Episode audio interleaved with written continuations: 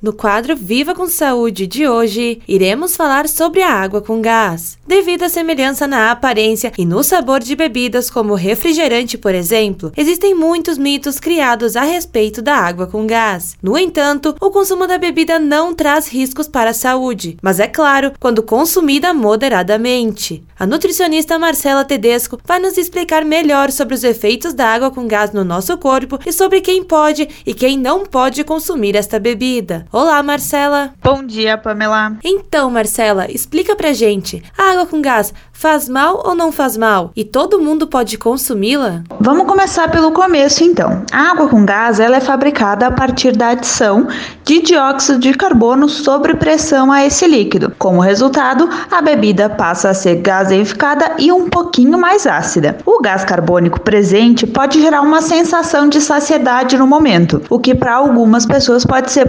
positivo, para outras não. Pode ser positivo para quem está buscando emagrecimento. Em geral, não existe uma recomendação de consumo de água com gás, né? Mas vale lembrar que ela não deve ser a maior fonte de hidratação do seu dia. Também deve consumir água normal, sem gás. Quem tem problemas de refluxo e gastrite não devem consumir água com gás com frequência. Para quem é viciado em refrigerante, ela é uma boa troca, já que ela pode facilitar esse desapego. E uma dica: se a água for naturalmente gaseificada, melhor. Certo. Muito obrigada pela tua participação, Marcela. Imagina, eu que agradeço. Esse foi o quadro Viva com Saúde de hoje, da Central de Conteúdos do grupo RS Com, repórter Pamela Yanti.